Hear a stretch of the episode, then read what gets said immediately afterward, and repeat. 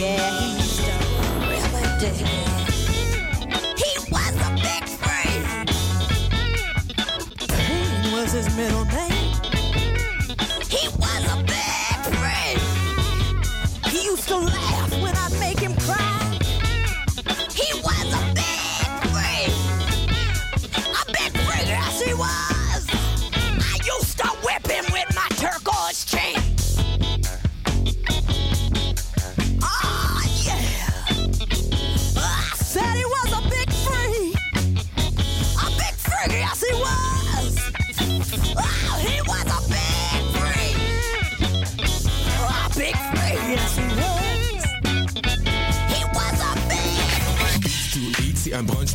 et ça se passe à Montréal.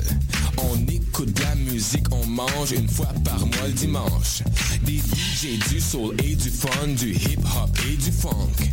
Si tu connais pas l'adresse 221 Sainte-Catherine-Est, tous tes amis sont invités, il y aura plein d'activités.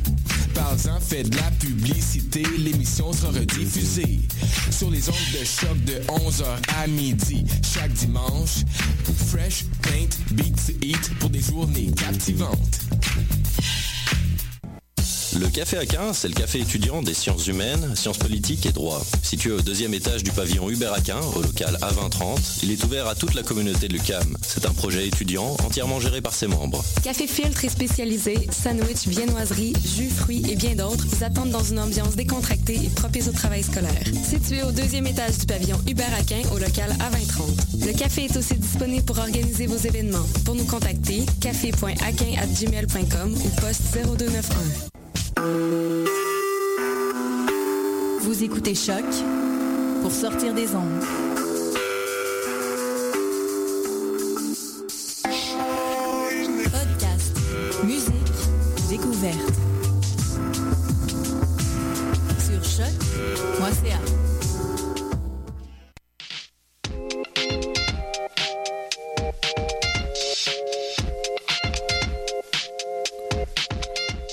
L'animal politique, édition du 26 janvier 2016.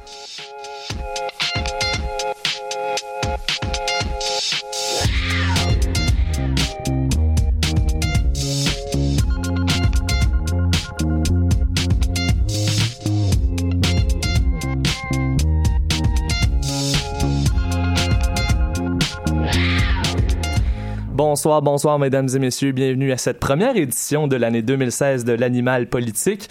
Donc, euh, nouvelle formule, un peu euh, condensée cette fois-ci, donc 30 minutes, mais encore la même qualité pour faire le tour de la politique un peu partout dans le monde et près de chez nous aussi. Donc, avec moi autour de la table, on a Vicky François, Emilien Roscanou, Catherine Charon, Alexandre Morin-Villouellette et Hippolyte Babinet. Bonsoir, mesdames et messieurs.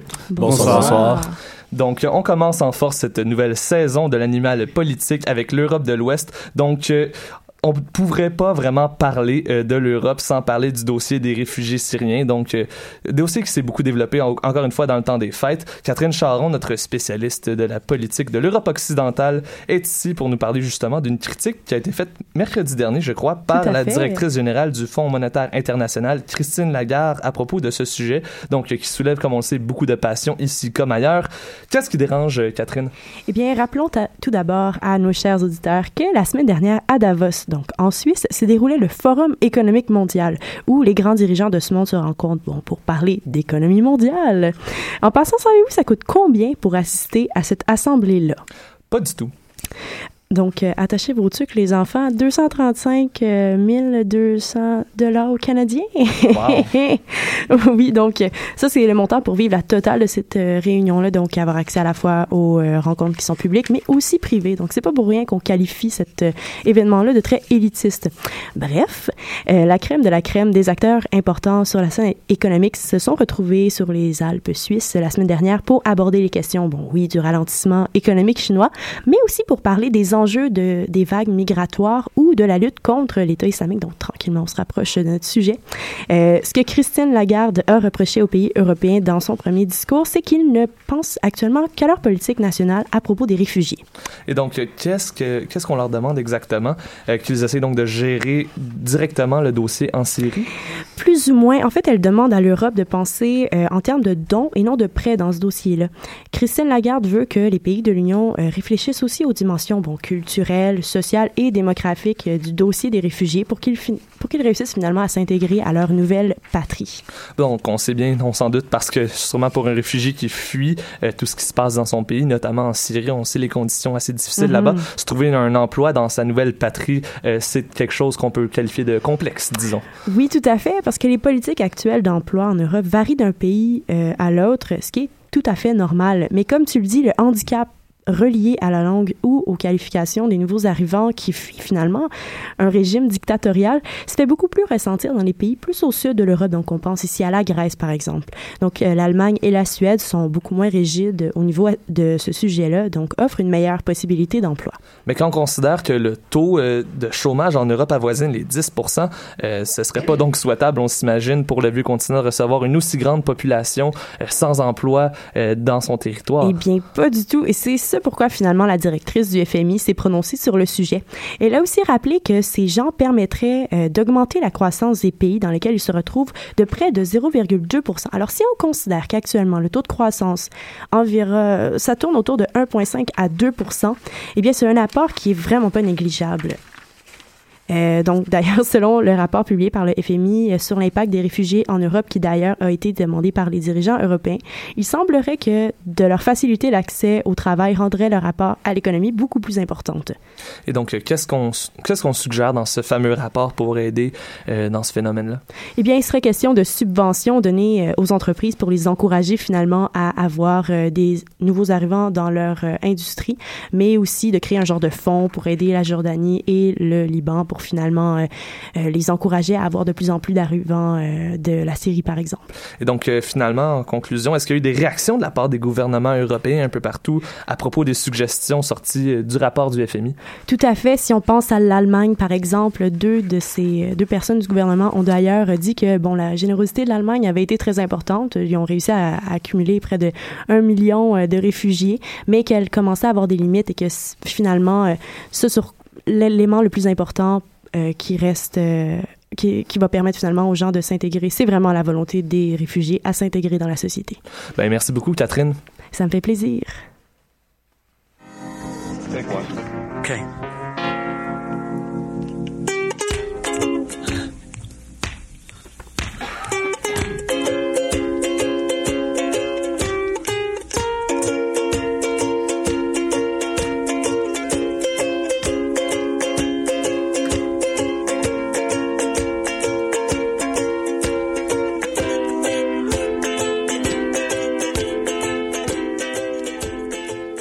Dirigeons-nous maintenant un peu plus au sud de chez nous, avec l'Amérique latine, les Caraïbes et l'Amérique centrale. Euh, ces derniers temps, ça brasse beaucoup en Haïti depuis que les élections ont été reportées, maintes fois, doit-on dire, euh, en raison des manifestations violentes et des accusations de coup d'État euh, du gouvernement de Michel Martelly. Donc, on a avec nous Vicky François. Et donc, Vicky, tu peux est-ce que tu peux nous préparer une, une petite synthèse donc des, dernières, des derniers événements par rapport aux élections et mouvements très, une élection très mouvementée, on peut dire.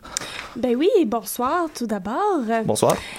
Euh, écoutez, ça a commencé euh, évidemment avec le, le premier tour des élections présidentielles qui avait eu lieu euh, le 25 octobre, en plus des premiers, du premier tour des élections législatives en même temps. Euh, si on regarde euh, les derniers résultats euh, pour les élections légis- législatives, pardon, euh, 14 sénateurs avaient été retenus ainsi que 10 députés. On se rappelle qu'il y a tout de même 99 sièges de députés à remplir ainsi que 30 pour les sénateurs. Donc, on lâche pas quand même. Les deux candidats qui avaient été retenus pour les élections présidentielles étaient Jude Célestin et Jovenel Moïse. Euh, le deuxième tour, c'est un petit peu plus compliqué, là, c'est là que ça, ça brasse un peu. Présidentiel était prévu pour le 27 décembre. Ils ont été euh, reportés au 14 janvier. Encore là, ça a été reporté une autre fois pour des raisons de sécurité en raison des manifestations. Ça a été reporté le 24 janvier et euh, dernièrement, donc en fin de semaine, euh, donc ça a été annulé encore une fois en raison euh, de manifestations. Donc, euh, c'est ça. Donc, il avait été annulé. Et puis, il n'y a pas eu de date qui ont été, de remplacement qui a été proposée pour euh, le deuxième tour des élections. Donc, euh, nous qui se plaignions un peu de notre campagne qui a duré longtemps, longtemps, longtemps, on a un petit peu moins de raison de se plaindre quand on regarde un peu l'Haïti. Hein? Effectivement. Oui, puis euh, tout ça, ce report d'élection-là, évidemment, ça n'a pas apaisé les inquiétudes de la population. hein. Euh, D'ailleurs, samedi dernier, il y a eu d'autres manifestations pour réclamer le départ immédiat du gouvernement euh, de Michel Martelly, le gouvernement présentement au pouvoir. D'accord. Mais le départ du président Martelly, justement, était déjà prévu pour bientôt, non? Oui, ben le départ actuel est prévu pour le 7 février. Euh, dans le fond, il sera remplacé par un gouvernement intérimaire le temps que les élections soient terminées. Euh, certains croient que cependant que la passation de pouvoir sera impossible d'ici le 7 février, étant donné les nombreux reports des élections. Sauf que si la passation est reportée, ben je pense que personne n'ose imaginer un petit peu comment la population va agir. Donc, euh, la population haïtienne, comme tu l'as souligné, ne cesse de se mobiliser, de manifester son mécontentement. Mais quelles sont leurs motivations, leurs revendications par rapport à tout ce dossier-là? Est-ce que tu peux nous expliquer un peu brièvement euh, leurs revendications?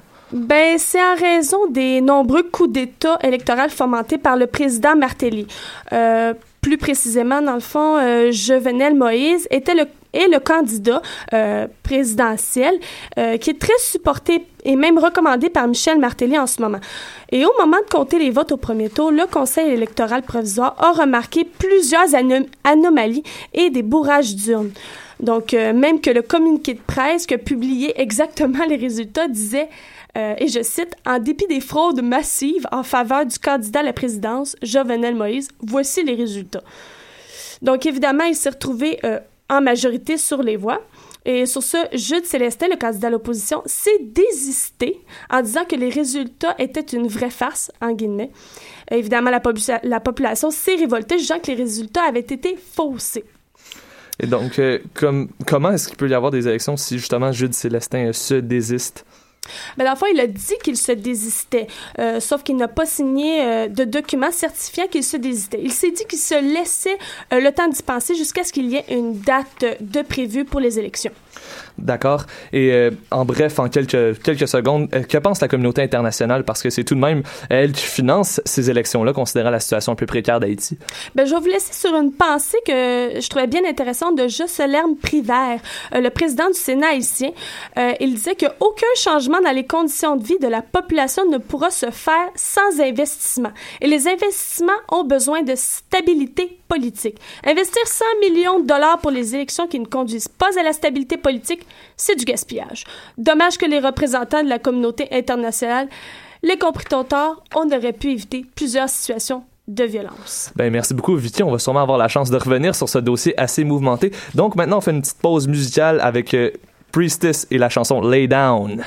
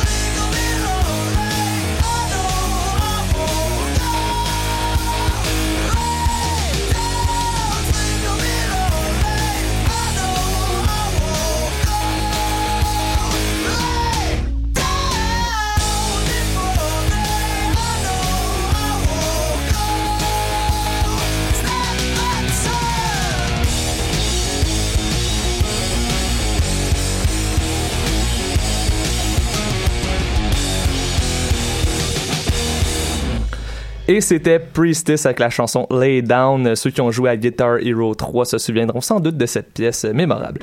Et donc euh, maintenant, sur... euh, revenons à nos moutons euh, politiques, si on veut. On va aller faire un tour maintenant euh, dans l'Est lointain, en Asie, avec notre chroniqueur asiatique, euh, de politique asiatique, en fait, devrais-je dire, Alexandre Moranville. Alors, bonsoir, Alexandre. Et bonsoir, Dominique. Alors, donc, tu as couvert de nombreuses régions de l'Asie par le passé. Où est-ce que tu nous transportes aujourd'hui?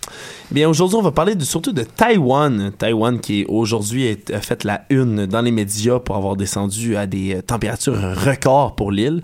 On rappelle que l'île de, justement de Taïwan, à Taipei, la capitale, enregistre environ des températures de 16 degrés Celsius à ce temps-ci de l'année. Aujourd'hui, c'est à 4 degrés Celsius. On en parlait partout dans le journal Métro. Il faisait aussi chaud qu'ici, finalement. à peu près, on va, on va se le dire, mais à Taipei, qui est beaucoup plus euh, dans le sud, c'est des températures records. Mais donc, euh, au-delà des questions de météo, l'existence même de Taïwan, c'est un enjeu politique qui dure depuis bien des années, donc on peut en parler longtemps. Écoute, on est dans une émission de politique, alors euh, pourquoi pas d'en parler? Euh, L'île de Taïwan, qui est euh, son nom officiel, c'est la République de Chine, en fait, est revendiquée depuis des années par la République populaire de Chine. Il faut faire la distinction, il y en a une qui est populaire, l'autre qui ne l'a pas. Euh, c'est un gouvernement qu'on connaît tous euh, de la Chine, la République populaire de Chine, mais on n'entend pas souvent parler de la République de Chine. Euh, qui est en fait Taïwan, comme je disais. Celle-ci occupait le siège de l'ONU jusqu'en 1971, puis a été remplacée par la suite par la République populaire de Chine. Euh, écoutez, c'est vraiment un gros débat qui, qui subsiste depuis des années, depuis ces années-là, justement 1971. Alors, on, on connaît bien la Chine, la République populaire de Chine, la Chine continentale, on va l'appeler, qui effectue justement, qui revendique le territoire de Taïwan, qui est une petite île, sauf que ce qu'on ne sait moins et que j'ai appris récemment, c'est que justement, l'île de Taïwan revendique également les territoires continentaux chinois. C'est impressionnant. Donc, ce qu'on est en train de nous dire, c'est que c'est pas juste la Chine continentale communiste qu'on connaît, la Chine plutôt traditionnelle, entre guillemets, qui, qui réclame Taïwan. C'est aussi dans l'autre direction, là. Oui, effectivement, c'est la, la petite, petite, petite île de Taïwan qu'on connaît qui revendique que toute la Chine continentale. Ça peut sembler absurde, mais on, va se dire les revendications sont pas vraiment poursuivies par Taïwan parce qu'ils essaient d'améliorer les relations diplomatiques avec la République euh, populaire de Chine, justement. Dans les faits, Taïwan a une indépendance administrative et politique par rapport au continent, mais son indépendance officielle n'a jamais été proclamée ni par le gouvernement de l'île, ni par celui du continent, justement. Alors, elle est considérée par l'ONU comme une province de République de la Chine continentale, justement, mais le gouvernement de Taïwan, lui, se considère comme une province de sa propre république et euh, la, la Chine continentale en serait une autre. Alors, euh, c'est une constitution qui a été stipulée avant 1949 et eux autres, à Taïwan, restent sur cette constitution euh, mordicus. Donc, en considérant ce statut assez particulier, qu'est-ce qui s'est passé ces dernières années sur l'île en matière de politique? Qu'est-ce que c'est la situation politique actuelle de Taïwan? Eh bien, comme j'ai dit, justement, Taïwan vit, euh, écoutez, sans vraiment euh, revendiquer les territoires de la Chine actuelle. Taïwan a vraiment un niveau de vie qui est assez élevé, qui est équivalent justement au Japon, aux pays occidentaux euh, de l'Europe, justement. C'est un très haut niveau de vie. C'est très huppé, Taïwan, et surtout Taipei, la capitale. C'est, on, on- on connaît pas beaucoup de, choses par rapport à cette capitale-là, mais c'est, très huppé. C'est beaucoup de... très riche. D'accord. Euh, il y a eu des élections aussi, je crois, récemment en- à Taïwan. Euh, la situation électorale, j'ai vu aussi que j'ai cru voir passer. euh, il y avait le membre d'un groupe de heavy metal qui avait été élu au sein du gouvernement. Oui, je sais. je sais que tu es un fanatique justement de métal, d'hommes. D'ailleurs, j'ai deux amis aussi qui s'appellent Thomas et Yann qui m'en ont parlé récemment beaucoup de Ctonic, euh, qui est un band justement, un, un groupe là-bas de heavy metal, dont le chanteur principal qui s'appelle Freddy Lim a été élu en tant que législateur de province du 5e district de Taïwan. Écoutez, c'est une grosse nouvelle, justement. Et on, on a appris ça récemment. C'est assez impressionnant, merci. Surtout on le voit quand- avec ses tatous dans le visage. Et donc, euh, pour conclure un peu cette chronique un peu plus ludique pour commencer l'année, est-ce que tu penses qu'il est qualifié en conclusion? oui, il est, il est très très qualifié justement. Euh, ça, il pourrait surprendre justement certaines personnes. Je suis un peu éloigné pour le juger, sauf qu'il a fait partie de l'Amnesty International Taïwan qui a dirigé. Euh, il a été euh, justement dans le mouvement Tournesol des étudiants, qui est un mouvement contestataire étudiant. Il a fondé le New Power Party, qui est un parti politique actuel, et il est très impliqué politiquement. Il pourrait nous surprendre. Et donc, euh, on va rester à l'affût de ces surprises. En tout cas, tu vas rester à l'affût de ces surprises pour nous. Alexandre. Merci beaucoup. Merci. Oh! Je pensais qu'on avait un petit indicatif musical, mais non, on passe tout de suite à la Russie. C'est le temps du fameux programme double. On ramène ça, même si on a un nouveau format. On passe à la Russie maintenant avec Hippolyte Babinet. On, part, on, part, euh, on parle de la Russie. Et donc, le temps des fêtes n'est pas forcément un synonyme de paix, hein, comme si on connaît un peu le personnage de Vladimir Poutine. Euh, la Russie aurait continué ses raids aériens en direction de la Syrie, n'est-ce pas? Eh bien, en effet, c'est en tout cas ce que dénonçait le rapport du 23 décembre de l'ONG Amnesty International, qui accusait la Russie, alliée du président de Bachar al-Assad, de tuer des centaines de civils syriens dans des frappes aériennes. Moscou a démenti ces actions, assurant que le bombardement était dirigé contre des terroristes, et le ministre de la Défense russe, M. Konakenkov, a ajouté que les frappes de la coalition sont aussi menées par les États-Unis et les forces aériennes syriennes, et non seulement par la Russie. Mais l'Observatoire syrien des droits de l'homme dénombre malgré tout 710 civils tués dans les raids de la Russie depuis le 30 septembre. Donc, quelles sont les réactions des autres pays de la coalition face aux attaques russes euh, sur la Syrie? Globalement, à l'occasion d'une réunion organisée à Paris le mercredi 20 janvier entre sept pays de la coalition engagés contre l'État islamique, qui comprend la France, le Royaume-Uni, les États-Unis, l'Australie, l'Allemagne, l'Italie et les Pays-Bas, Michael Fallon, le ministre de la Défense du Royaume-Uni, s'est dit préoccupé par les bombardements russes et en fait l'usage de munitions non guidées lancées sur des zones où se trouvent des groupes d'opposition au régime de, de Bachar al-Assad et non des partisans de l'État islamique. Il a précisé que ces frappes, en soutenant le régime actuellement en place, ne feraient que prolonger l'agonie du peuple. Il a souligné que la Russie devrait utiliser son influence pour montrer que le régime de Bachar al-Assad n'a pas d'avenir en Syrie. Et donc, la Russie ne fait pas vraiment que combattre l'État islamique, mais elle attaque aussi les populations syriennes. Mais pourquoi? Quelles sont les raisons derrière ces attaques? Mais il faut comprendre que la Russie défend avec l'Iran le régime de Bachar al-Assad, qui est l'actuel gouvernement de la Syrie, et elle le fait pour ses propres intérêts. Oui, la Russie se bat contre l'État islamique, mais a priori profite de sa légitimité à faire des raids aériens pour combattre en même temps les groupes opposés à Al-Assad. En fait, la, la Russie défend le régime pour plusieurs raisons. D'abord, historiquement, l'URSS avait signé un accord en 71 qui lui permet de posséder une base navale à Tartus dans l'ouest de la Syrie et donc d'avoir un accès à la mer Méditerranée. Ici, la Syrie cherche à garder cet accès. Ensuite, le pays veut se protéger des islamistes. Si le gouvernement de Bachar al-Assad tombe, c'est la fin du gouvernement laïque et la possibilité de l'arrivée d'un régime islamique au pouvoir, ce qui aurait des conséquences directes en Russie. Il y a aussi une question d'influence. En soutenant une coalition antiterroriste contre Daesh, mais aussi en en imposant le maintien du régime en place, la Russie se pose pour les pays du Moyen-Orient comme un interlocuteur alternatif aux États-Unis. Enfin, il y a la vision de Vladimir Poutine. Selon lui, la souveraineté des États est primordiale et il s'oppose à intervenir dans la gestion interne du pays, qui est aujourd'hui la solution proposée par l'ONU, l'Organisation des Nations Unies, qui demande un changement de régime et des élections. Donc, à travers tout ce, ce méandre de, relations et d'intérêts internationaux, il y a des solutions qui sont proposées aujourd'hui. Est-ce que tu as quelques exemples? À partir du 25 janvier, donc hier, le médiateur de l'Organisation des Nations Unies, Staffan de, Staffan de Mistura, espérait, espère toujours réunir des représentants du pouvoir et de l'opposition pour des pourparlers de paix en Syrie. Le gouvernement syrien s'est dit prêt à participer aux discussions sur la Syrie sous l'égide de l'ONU. Le 18 décembre, les 15 membres du Conseil de sécurité ont adopté à l'unanimité, y compris la Russie, une résolution confirmant une feuille de route pour des solutions politiques à la guerre en Syrie. Mais si les grandes lignes de cet accord proposent des négociations entre l'opposition et le régime de Bachar al-Assad, ainsi qu'un cessez-le-feu, il propose aussi un gouvernement de transition dans les six mois et des élections dans les dix mois. Ces deux dernières propositions s'opposent donc au désir de la Russie, qui en conséquence s'implique de façon accrue dans les préparations des pourparlers et y défend ses intérêts tout en continuant ses raids. Et donc, euh, en conclusion, peux-tu nous dire un peu rapidement, euh, nous expliquer donc le fait que la Russie continue ses attaques, ça doit pas vraiment faciliter les négociations. Comment, vite, euh, en quelques secondes? Eh bien, en résumé, en fait, la Russie effectue des attaques sur la Syrie depuis septembre 2015 pour contrer l'État islamique, mais profite de cette opposition pour mettre en avant ses propres intérêts et attaquer les opposants au régime syrien. La Russie est pour des négociations de paix en Syrie, mais pas pour un changement de régime. Les attaques qu'elle effectue en Syrie fragilisent et empêchent l'avancement des négociations. Cependant, on ne peut pas attendre de changement de comportement de sa part face à la situation syrienne, car l'intervention russe ne représente pas pour le pays des grosses dépenses militaires, et jusqu'à maintenant, la Russie n'a pas dérogé une seule fois à son soutien au régime de Bachar al-Assad. Ben, merci beaucoup, Hippolyte. Euh, on continuera de suivre le dossier russe en Syrie avec attention.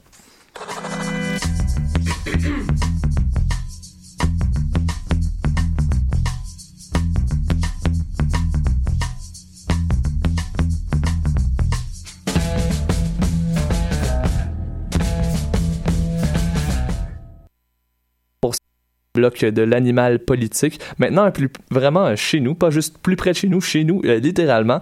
On rejoint Émilien Rouscanou, euh, qui nous parle de la politique au Québec. Et donc, il s'est passé pas mal de choses dans l'actualité politique québécoise ces dernières semaines. Tu vas nous faire donc un petit tour d'horizon de ce qui a occupé le plus d'espace médiatique quant à la politique provinciale. Oui, tout d'abord, des nouvelles toutes fraîches d'aujourd'hui. On travaille fort pour vous, chers auditeurs. Le gouvernement Couillard procédera à un remaniement ministériel ce jeudi. En approchant la mi-mandat, Puisque les prochaines élections auront lieu en 2018, un remaniement d'importance se dessine. C'est le premier remaniement depuis l'arrivée au pouvoir des libéraux en 2014, même si on se souvient, François Blais avait remplacé Yves Bolduc à l'éducation et Pierre Moreau assurait l'intérim de la sécurité publique après le départ de l'Hystério en congé prolongé. C'est donc l'un des dossiers chauds qu'il faudra surveiller cette semaine. Il semblerait que l'intention serait d'inclure plus de femmes et de jeunes au cabinet des ministres. Nous verrons euh, si ça va se concrétiser. C'est donc un dossier qui a suivi de prévoir quel ministre bougera de poste et qui sera mis à la porte potentiellement. Et puis il y a aussi une mini controverse autour des funérailles de René Angélil. Euh, On ne finira jamais d'en parler euh, de ce dossier. Oui, exact. Là, on en a entendu euh, parler à outrance. Ça fait un petit scandale puisqu'il est extrêmement rare qu'on accorde de telles funérailles, des funérailles bon nationales. Ah, et le choix de René Angélil n'a pas fait l'unanimité. Euh, je vais démêler un peu les types d'obsèques officielles. Il existe les funérailles d'État, les funérailles nationales et les funérailles civiques. Les funérailles d'État sont réservées aux ex-premiers ministres et à certains ex-ministres qui ont marqué la société québécoise. Les funérailles nationales, quant à elles, permettent de souligner la contribution d'une personnalité qu'elle ait œuvrée euh, sur la scène politique, culturelle, sociale ou encore sportive. L'honneur qu'on accorde aujourd'hui à René Angélil a été accordé par exemple à Maurice Richard ou encore à Gilles Carle. Donc les funérailles civiques, quant à elles, sont réservées aux maires ou aux personnes décédées euh, lors de tragédies. La petite controverse vient du fait de la rareté avec laquelle on accorde ce genre de funérailles à des personnages importants, mais surtout, surtout l'absence de femmes qui ont eu droit à ce traitement euh, depuis le début de l'implantation en 96 de ce genre d'obsèques. De, grandes pionnières du Québec moderne comme Madeleine Parent, la syndicaliste et féministe, ou encore Anne Hébert, qui était romancière, poétesse, dramaturge et scénariste, qui a écrit entre autres Kamouraska et Les Fous de Bassan, n'ont pas eu droit à de tels honneurs. L'accorder à René Angélil a fait sourciller entre autres des groupes féministes qui s'interrogent sur la nécessité de souligner ainsi le départ de l'impresario plutôt que d'autres artistes de la gente féminine qui euh, ont tout autant contribué à l'épanouissement de la culture québécoise. Ce sera donc un dossier à suivre, car il faudra voir si les gouvernements donneront suite à cette volonté euh, populaire de reconnaître davantage l'apport des femmes à la société québécoise et de souligner le départ de nos géantes. Et donc, euh, autre point pour conclure un peu ta, chronique d'aujourd'hui, Emilien, il y en a un très prominent de la, de la scène politique québécoise qui, qui maintenant veut se faire un peu plus discret.